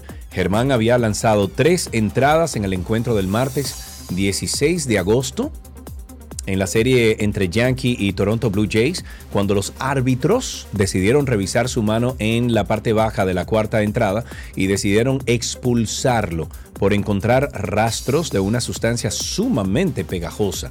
Germán negó las declaraciones y dijo que solamente estaba usando la bolsa de rosin, la resina que se les permite tener a los lanzadores para mejorar el agarre de la pelota. Sin embargo, de acuerdo con el comunicado de MLB, o sea, de Major League Baseball, el dominicano no apelará a la decisión y su suspensión empezará a correr desde este mismo miércoles 17 de mayo. Qué pena. En básquetbol, Jordan Goldwire encestó 31 puntos y Rafael Putney 26 para encabezar a los Reales de la Vega en la victoria 104-94 sobre los Titanes del Distrito Nacional en un partido celebrado en el Palacio de los Deportes Fernando, eh, Fernando Teruel correspondiente a la Superliga de la LNB. El triunfo extendido a 4-0, la perfección de los Reales en el inicio de temporada, mientras que los Titanes eh, eh, cayeron por cuarta vez en igual número de compromisos. En cuanto a los partidos de hoy, los Cañeros del Este recibirán a los Leones de Santo Domingo a las 7 de la noche en el multiuso Leo Tavares de Higüey, mientras que los Metros de Santiago visitarán a los Soles de Santo Domingo Este a las 8 de la noche en el Polideportivo Simón Orozco. En tenis, seguimos a pesar de que hizo eh, todo lo que pudo, finalmente Rafael Nadal no llegó en óptimas condiciones y se dará de baja en la competición Roland Garros del 2023. El número 14 del ranking ATP de 36 años anunció a varios torneos importantes, incluyendo los Masters 1000 de Monte Carlo, Madrid y Roma, desde que comenzó la temporada de polvo de ladrillo, con el objetivo de llegar en la mejor forma posible a la cita parisina. Sin embargo, ahora Nadal no podrá defender en Francia su corona, la cual obtuvo el año pasado por eh, decimocuarta ocasión. Qué pena. Las noticias deportivas llegaron a ustedes gracias a Vita Salud, la tienda de las vitaminas y la nutrición deportiva. Y también gracias a Gatorade. Hay un nuevo empaque Gatorade de 500 mililitros. Pitch on the way,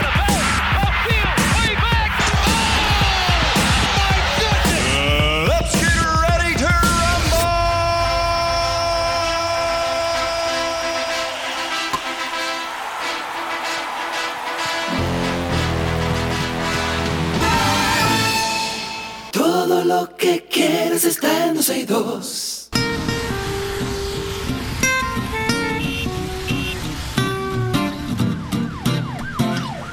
Ya estamos en tránsito y circo. Comiencen a llamar al 829-236-9856. 829-236-9856 es nuestro teléfono aquí en 12 y 2.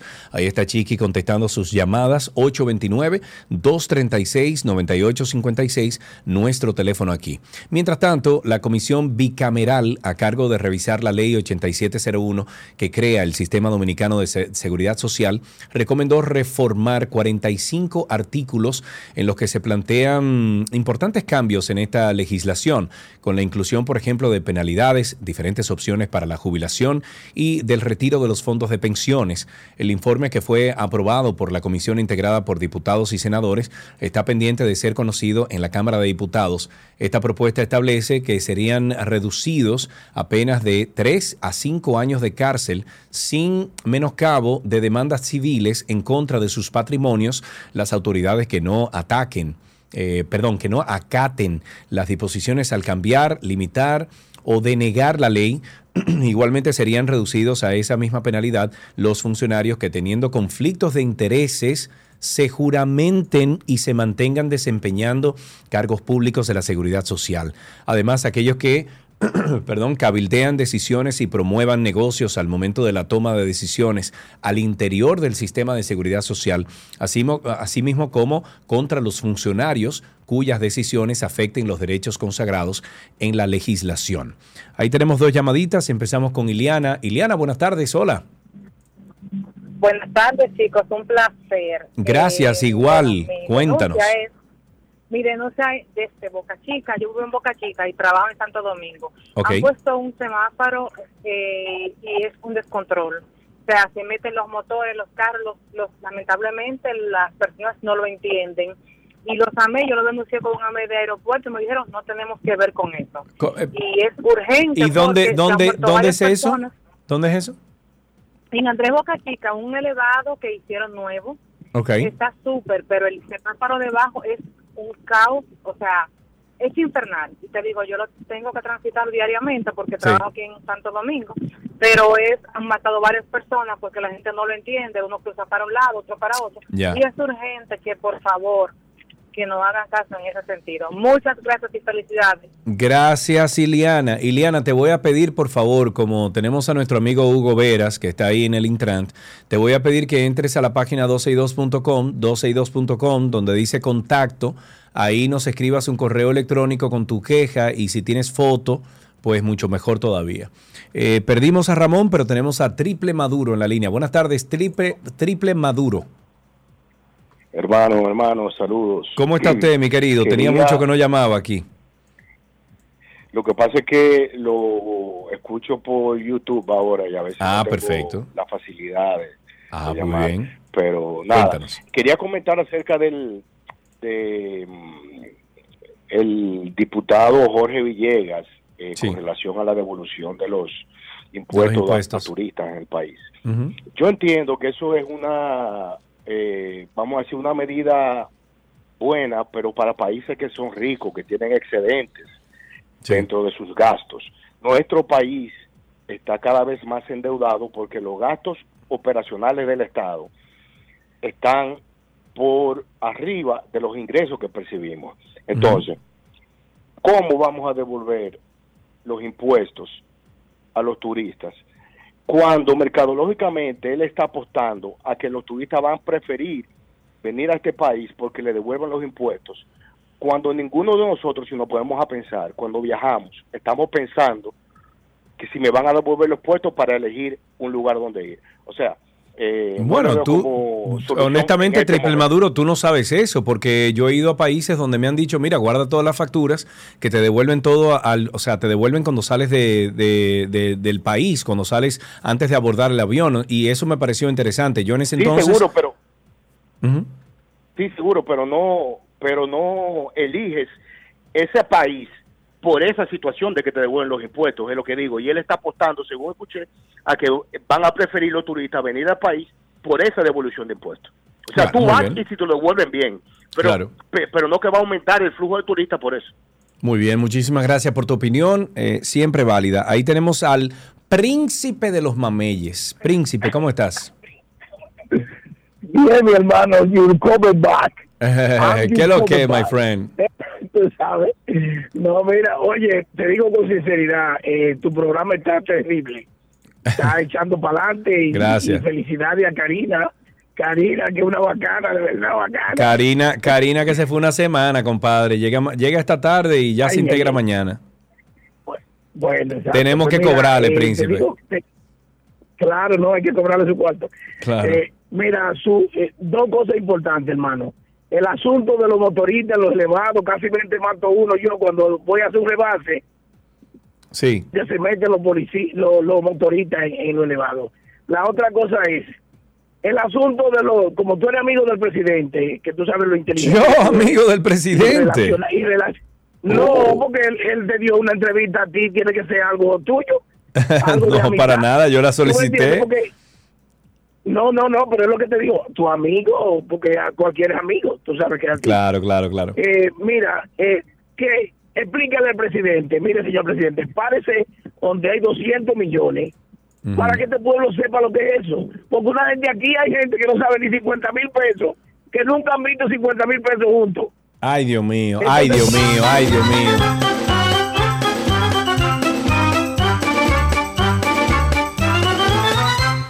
Ahí tenemos otra llamadita, Chiqui. Dame el nombre. Otra llamadita que acaba de entrar. 829-236-9856. 829-236-9856 es nuestro teléfono aquí en 12 y 2. Ahí tenemos a Julio César. Hola, Julio César. Te voy a decir una, una anécdota. A ver. El, el hijo mío tiene mucho escuchándote en el carro, porque en el colegio. Ujú. Y el otro día yo estoy viendo el podcast de con Carlos. Ajá, de, de los Gómez. Ah, no, de Carlos Sánchez. con Carlos Sánchez Ajá. y él dice, oh, pero este es Sergio. Y ahí como dices una mala palabra. Ay, Dios mío. Es que mira, tú no puedes utilizar, o sea, tú no puedes oír ese material con ese muchacho ahí, porque Carlos Sánchez y los Gómez es para un público un poquito más adulto, más entendible del asunto.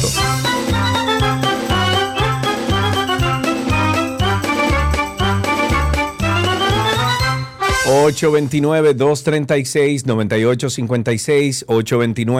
...829-236-9856... ...es el teléfono aquí en 12 y 2... Eh, pueden seguir llamando... ...ahí tenemos en la línea a Bartolomé... ...Bartolomé, buenas tardes, ¿cómo estás? Buenas tardes, señor Félix. ¿Cómo está usted? Todo muy bien, gracias a Dios... ...gracias por tu llamada, cuéntanos... Eh, mire, hermano, yo no sé porque es es lo que lamentablemente de otro programa de televisión, desde radio, que no creo que sea, pero que a alguien hay que decírselo. Era 93.3 que yo también lo oigo. Ujú. Lo que hay unos comunicadores con una palabra tan fea, porque Sí. el que lo oye y se respeta, como que se siente mal. Deben de, de, de, de cambiar la forma, porque son comunicadores para que uno lo esté oyendo. Y Claro. no todo el mundo tiene esa forma de expresión. Ahora, yo te digo una palabra. cosa, Bartolomé, también somos malos porque sintonizamos esos, eh, esos programas y esos comunicadores que no aportan nada y le estamos dando rating y con el rating entonces ellos consiguen publicidad. Entonces también somos malos Yo con dejé- eso, yo- yo Bartolomé. dejé de oírlo. Ah, bueno, muy bien.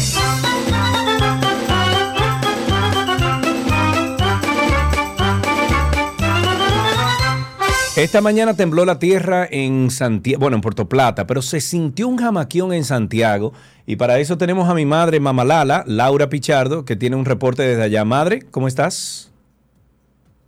¿Me Dios escuchas? te bendiga, ¿cómo estás tú? Muy bendición, Sí, te mami. escucho. Ok, muy bien. Mami, ¿tú sentiste el temblor? Seguro que sí. Ajá. y- Fue fuerte y el otro, el segundo también. No, yo me quedé en mi cama tranquila y me dormí otra vez. Ok.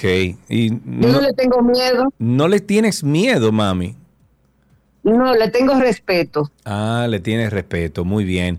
¿Y, y cuál fue Sí, la reacción ahí en el edificio que tú vives? ¿Nadie salió afuera en pijama? Nadie me ha dicho nadie, no, ni Nana ni nadie, que sí, que le tembló, pero se volvieron a dormir, nadie. Y ya, Todo nada. el mundo normal. Tú sabes que este edificio es muy, muy, No, ¿cómo ese, te diré? ese edificio donde tú vives se construyó hace 40 años, mami. Eso es concreto armado. Por el- seguro. Entonces no se siente tanto, se siente, tú ves, pero no así de tú coger pánico. Ok, ok, entendido. Bueno, pues te amo, mami. Adiós. Ok, mi amor, bye, nos vemos pronto, hijo. Ok, bye. Bien, yo pensaba que mami había tenido otra experiencia como la que tuvo mi hermana, por ejemplo, con su marido, que se puso a rezar todos los santos amén que aparecían.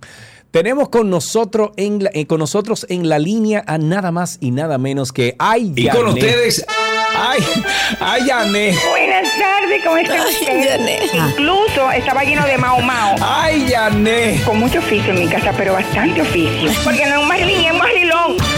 ¿Entiendes? Sí, señor. Hola Yané, ¿cómo Buenas estás? tardes. ¿Cómo está usted? Oye, ¿tú sabes lo que hay que tenerle miedo, Sergio? ¿A qué? Hay que tener fe a Mm. Dios. Usted mira para arriba y tú tienes fe. Todo es muy importante, la fe. Todo todo cambia vive. con la fe, sí. Eh, Y otra cosa.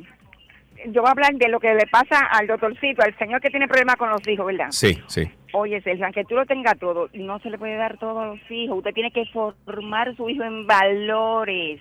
¿A qué tú no hiciste eso, ni Karina ni nadie?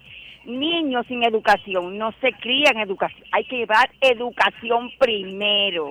Muy bien, Yané, muchísimas gracias por tu llamada. 829-236-9856. 829-236-9856 es nuestro teléfono aquí en 12 y 2. El Piro en Somos Pueblo TV se le realizó una entrevista a Margot Duncan y Esther Duncan, madre y hermana del fallecido comunicador Manuel Duncan. Margot le, le envía un contundente mensaje al comunicador Julio Martínez Pozo por su defensa al asesino Félix Alburquerque, a quien la justicia parece estar favoreciendo con sus fallos debido a que las pruebas materiales que se tienen del caso no están siendo tomadas en cuenta para su condena. Y uno se pregunta aquí, ¿basado en qué será juzgado Alburquerque, porque si siguen descontando pruebas de esta parte, de, de lo que dijo la madre de Duncan al, aboga- al abogado Julio, Mar- no, al, bueno, sí, al comunicador Julio Ma- Martínez. Y dirigirme al señor Martínez Pozo. Usted tiene hijos, usted tiene familia. Cuando usted no conozca a una persona, no la denigre, porque él no era un perro, que esa fue la connotación que el ex general le quiso dar. Mi hijo no era un asesino ni un corrupto, como el señor que usted está defendiendo. Yo le pido que antes de usted abrir la boca y decir todas las cosas que usted está diciendo, para que saquen absuelto a un asesino confeso y además que tiene mucha cola que le pisen. Y si le están pagando por ello, mire que yo lo respetaba mucho y siempre lo he seguido, pero para mí usted no vale un centavo ya. Se lo digo claramente y en público, porque una persona de su edad que se exprese de esa manera, defendiendo a un asesino que usted sabe que es un asesino. Si usted está cogiendo dinero, le debe favores y por eso se expresa así. Hoy yo, mañana usted. Esa es la madre de, Manuel Duncan, Margot Duncan, y también estuvo en esa entrevista Esther Duncan. Esos cortes que ustedes escucharon era para agilizar un poquito el tiempo para salir al aire, al aire pero eh, está íntegro lo que dijo la señora. No hemos modificado absolutamente nada. Esto fue editado por temas de tiempo. 829-236-9856, 829-236-9856, el teléfono aquí en 262. Tenemos a César en la línea. Buenas tardes, César. ¿Qué tal? Buenas tardes. Todo bien, estaba cuéntanos. de llamarte hace mucho porque quería comentarte, tú que comentas mucho sobre que quieres como tener acceso a adquirir una, un arma aquí en el país o algo Sí, así. sí. Lo que le ha sucedido a un allegado mío, ¿Qué pasó? él venía transitando, tú sabes que hacen esos retenes en la carretera donde te piden si tú tienes armas y eso. Bueno, sucede que él lo paran, él le, le entrega, le muestra su arma, su permiso y todo, y a través de un telefonito le, le llaman como a la central, como para Sí. confirmar los datos del arma y eso. A todo eso él perdió como media hora ahí, porque fue bien arcaico el, el, el procedimiento. Y al final le dicen, a pesar de que tenían todos los papeles físicos ahí, que su arma en el sistema eh, figuraba a nombre de la persona que era el anterior dueño. Él no tenía conocimiento de por qué era eso, si él tenía ya tres años con esa arma, que se le había hecho todo el papel, inclusive él tenía todos sus papeles, de que él pagaba sus impuestos y todas sus cosas. Bueno, le quitaron el arma. A todo esto lo más insólito es que el papel que le entregan es como que tú agarres un formulario en tu oficina, lo sellas y le sacas copias, varias copias. Entonces ese formulario se llenó y con eso fue que le retiraron el arma. Eso fue eh, en enero. Y todavía en la fecha de hoy que no se le dice por qué no le entregan el arma, qué es lo que pasa, qué él tiene que hacer. Eh, y él está relativamente asustado porque no sabe lo que pueda pasar, además de que ese formulario está medio sospechoso. Claro, por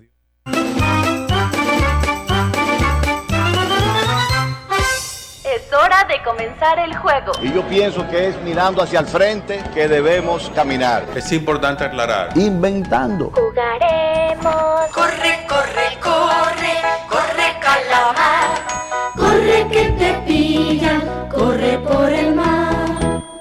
Inventando. Inventando los sucesores de Jorge Mota y Rafael María Gatón anunciaron que reformularon sus querellas contra los acusados en Operación Calamar para incluir a nuevas personas, algunas de las cuales, aunque se citan en el expediente, no se les solicitó medidas co- coercitivas en su contra. Por parte de la familia Gatón, su abogado Francisco García dijo que en su querella sobre la estafa de a este clan eh, que supera los 1.200 millones de pesos, no incluyeron al exministro José Ramón Peralta, al cual sumara- eh, sumarán en su acción penal. Peralta está incluido en esta acusación del Ministerio Público e incluso guarda prisión por el caso, em, pero... Los, eh, bueno, pero García afirma que en su querella civil no lo señalan. En cuanto a los sucesores de Jorge Mota, sus representantes legales, José Vidó y Martín Rubiera, anunciaron que pedirán medidas de coerción a exfuncionarios y abogados que se mencionaron en el expediente que eh, se depositó a la jueza coordinadora de los juzgados de instrucción del Distrito Nacional, pero que no se pidió ninguna medida coercitiva contra ellos, entre los que citaron a los abogados Juan Tomás Polanco Céspedes y Félix Benjamín Castillo.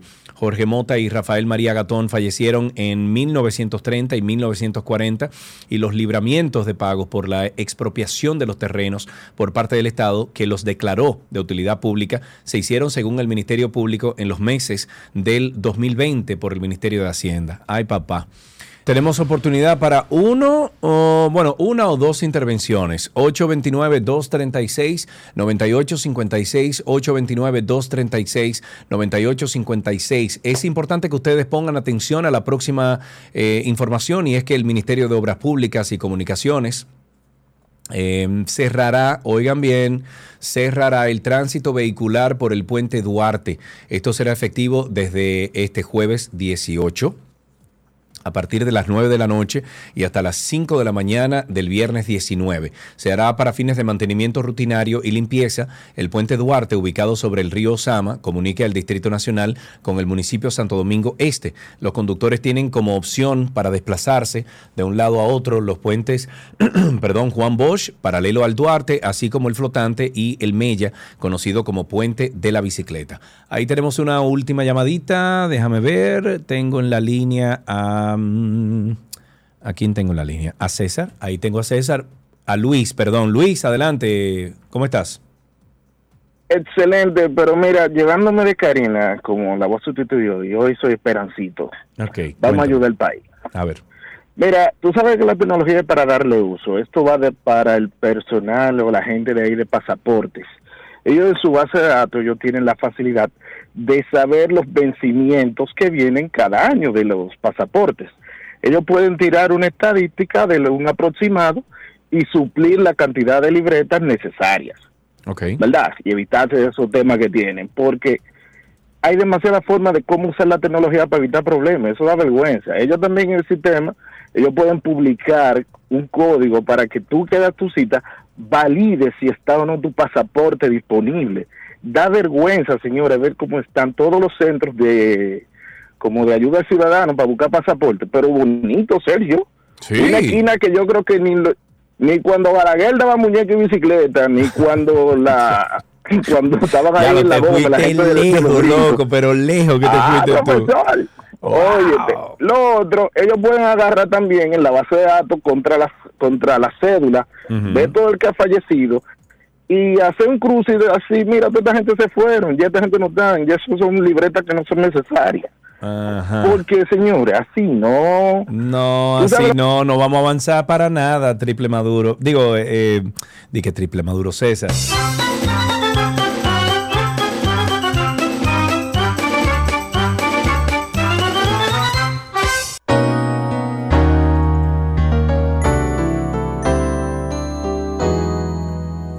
Nuestro segmento de medicina les llega a ustedes gracias a Farmacias Carol. Con Carol cerca te sentirás más tranquilo.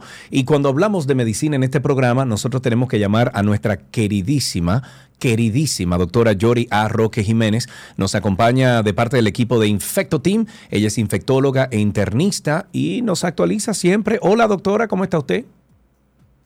Muy bien, Sergio, ¿cómo están por allá? Muy bien, gracias a Dios. Y más teniéndola usted ahí en la línea con nosotros. Déjame yo cambiar aquí, que veo que está saliendo por donde no es este asunto. Eh, pero bueno, ahí me escucha, doctora. Eh, no, no, no, no, no, no, no, no, un momentico, doctora, venga, que lo compliqué esto el asunto. Ahí ya me escucha, sí, doctora, ¿verdad? ¿Aló? Ah, sí, me escucha, doctora. Sí, te escucho. Muy bien, escucho vamos al también. aire entonces, ya estamos al aire. Cuénteme cuáles son, por dónde empezamos. Bien, primero, antes de comenzar con las malas noticias, eh, tengo avances en el manejo de cáncer de páncreas.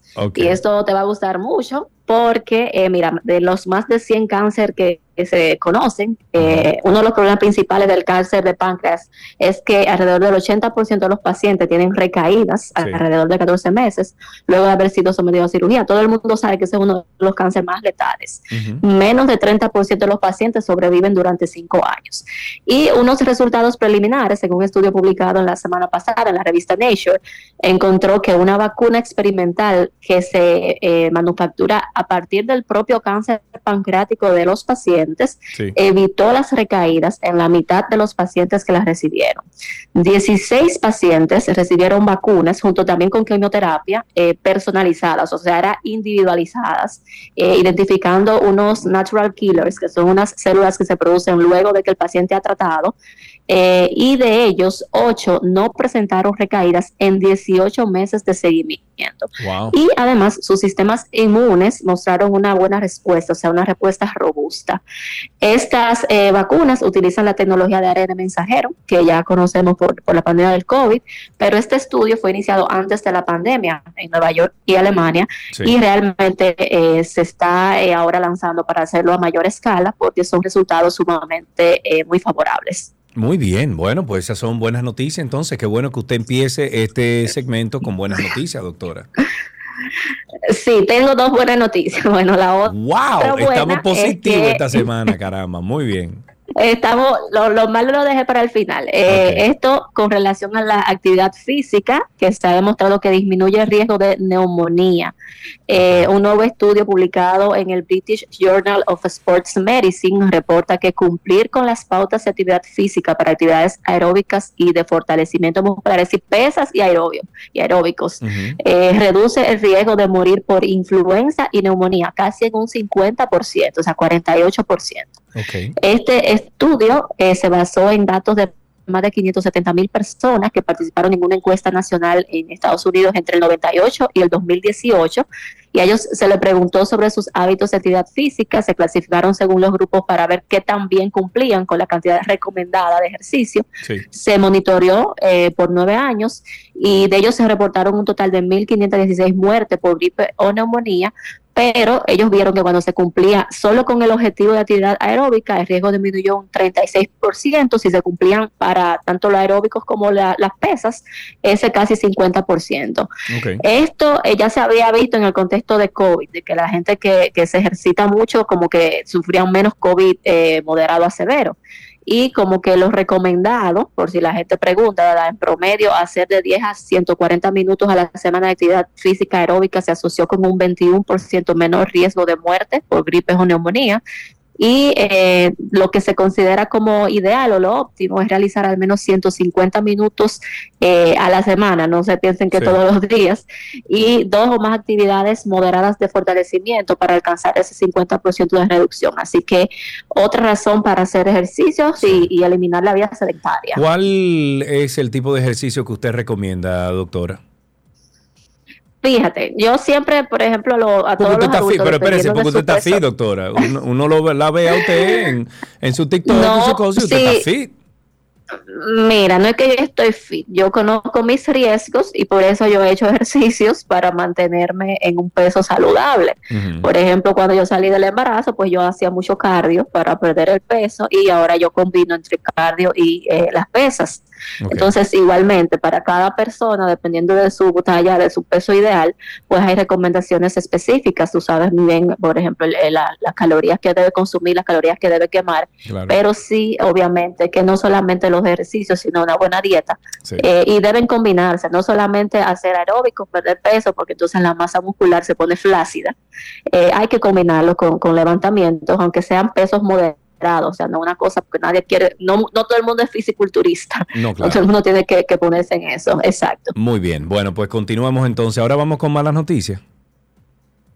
Más o menos, hay una noticia que quise traerla porque esto deja muchas dudas y es Sí. una recomendación que lanzó la Organización Mundial de la Salud con respecto a los, eh, no sé si es edulcora, edulcorantes o, o cómo se dice, eh, eh, sweeteners Sí, eh, en español, lo- todo lo que bueno, es stevia. lo- exacto, lo, los, lo que utilizamos para endulzar las cosas. Las Exactamente, que no es el azúcar libre, que no es el azúcar natural. Exacto. Entonces, esta, esta noticia ha sido un tema de debate por muchísimo tiempo y eh, la OMS dijo, eh, según anunciado este martes, eh, una directiva hace referencia que estos productos, estamos hablando de stevia, eh, esta otra que la que es amarillita y muchos, la rosadita, eh, o- no ofrecen beneficios significativos a largo plazo para reducir la grasa corporal, ni en adultos ni en niños.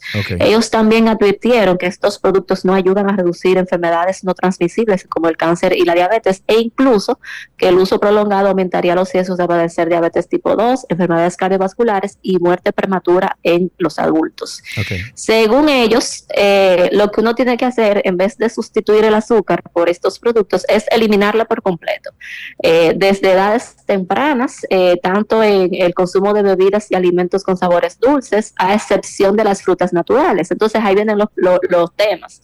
Por ejemplo, los endocrinólogos les encanta quitar eh, los, los jugos por las frutas naturales por el alto, alto contenido de azúcares y demás. Y revisando bien en base a qué ellos hicieron esos, esas recomendaciones, la misma Organización Panamericana de la Salud eh, dice que eh, debido a que el vínculo observado en la evidencia entre estos productos eh, y los resultados en enfermedad podría estar confundido por las características basales de los participantes y en esto me refiero a que ellos eh, analizaron más de 100 estudios, pero habían, eh, por ejemplo, 50 estudios aleatorizados, 97 estudios de seguimiento, 47 casos controles.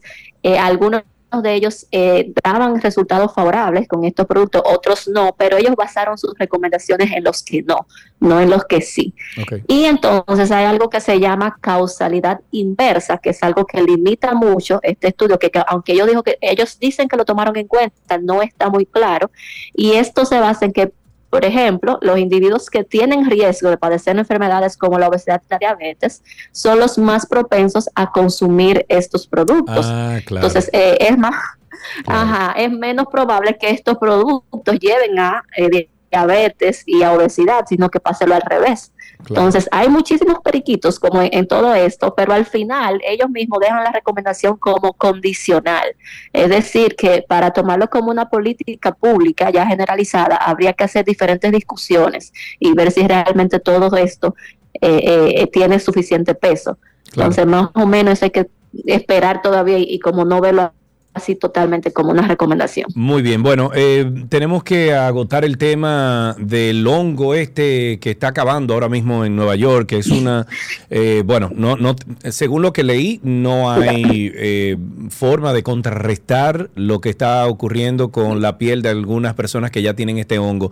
Y yo estoy preocupado porque voy para Nueva York, entonces... ¿Qué es lo que está pasando? ¿Cómo, Mira, cómo así se rapidito. ¿Cómo es eso? Así, eh, ya rapidito para finalizar, que como que dejé la, mira, no sabía que te iba para Nueva York y dejé justamente esta noticia para último. Sí. Eh, se reportaron dos casos en dos mujeres, una de 47 años que había viajado a Bangladesh el verano pasado y otra de 28 años que desde el 2021 ha estado presentando un rash y no se le quita. Ok. Son casos de una tiña, eh, mucha gente ha, ha padecido, que es la tiña corporis o en diferentes áreas del cuerpo, que son infecciones por hongos. Sí. En este caso el hongo se llama Trichoforum indotiniae, Ok. eh, cuya relevancia no solo es que es altamente contagioso, sino que es muy difícil de tratar con resistencia a muchos antifúngicos. A ver, la mayoría de estas infecciones, cuando son de la piel con una cremita, uno las resuelve. Entonces, Sí. estos con cremas no se han resuelto, no se han resuelto con esteroides. Como preguntabas cómo se transmite, pues por contacto directo, contacto por partículas de piel muerta, uñas, cabello. Sin pe- embargo, perdón, perdón. Di que un abrazo, di que fulana, ven, dame un abrazo.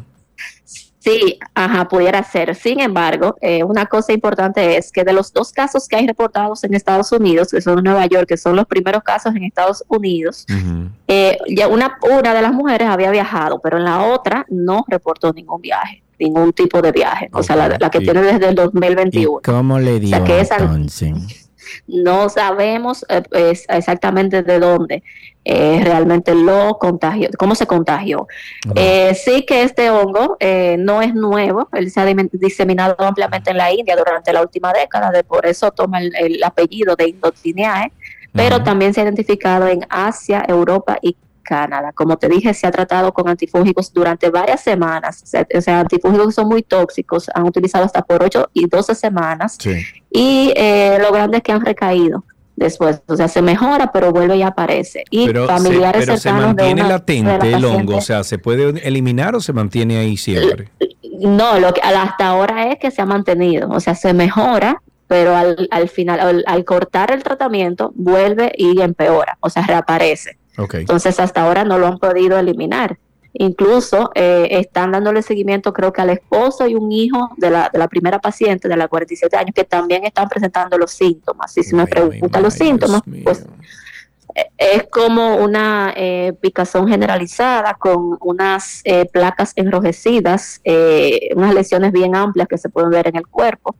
Entonces, llaman a, a todo el personal de salud a que estén atentos a, a esta posibilidad, sobre todo en personas que viajen a áreas donde ya se han identificado casos y o personas que hayan tenido contacto con casos ya diagnosticados.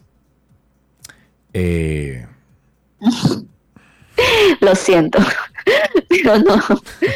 Eh, son enfermedades emergentes, son enfermedades nuevas, tú sabes que uno eh, siempre que va a viajar, bueno, tener cuidado, tú sabes. eh, fíjate de las personas con no, quien tú no, vas a ya- yo me voy a forrar entonces ya mi, mi, mi- mi, eh, camiseta larga, mi cosa. Y, hey, ¿cómo estamos? ¡Ay, hermanito, de lejos! Bien. Qué cosa tan grande. Doctora, muchísimas gracias siempre por todas estas informaciones. A ustedes siempre por recibirme. Gracias. La doctora Yoria Roque Jiménez, que vino en el día de hoy con una combinación de cosas buenas y unas cuantas cosas preocupantes.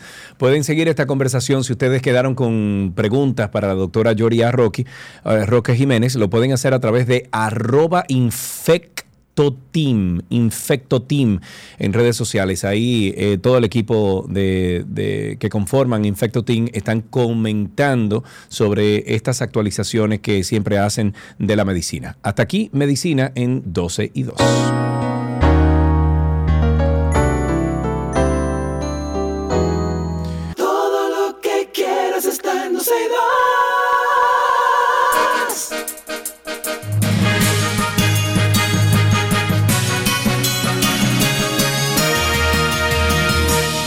Vámonos con algunos titulares para finalizar este, trans- este tránsito, este programa del día de hoy.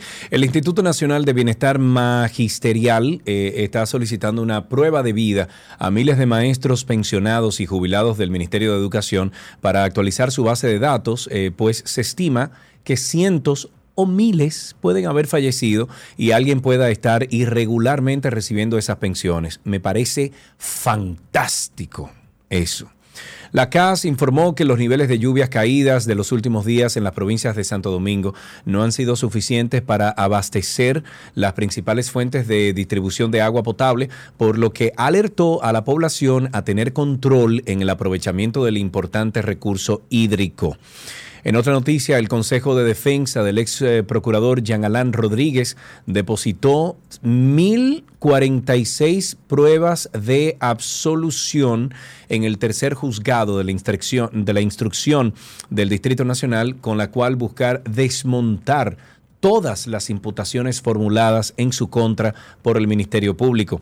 El cuarto juzgado del Distrito Nacional condenó a un año de prisión y a pago de una multa de 5 mil pesos en beneficio del Estado Dominicano a los acusados de agredir físicamente al defensor del pueblo, Pablo Ulloa, al secretario general de la entidad, Harold Modesto, y representantes de la prensa en un incidente registrado en el Centro de Retención Vehicular conocido como el Canódromo El Coco, hecho ocurrido el 14 de abril del año 2022.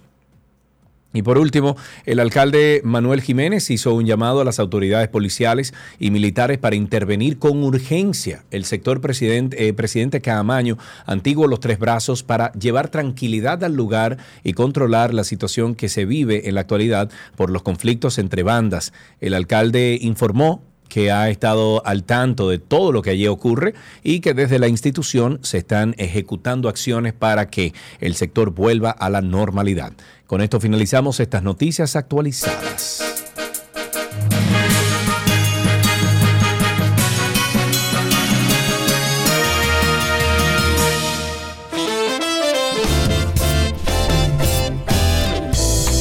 Hasta mañana, señores. Mañana estamos el equipo completo. Ya Karina se integra mañana sin falta y así, bueno, llegar a, regresar a la normalidad en este programa.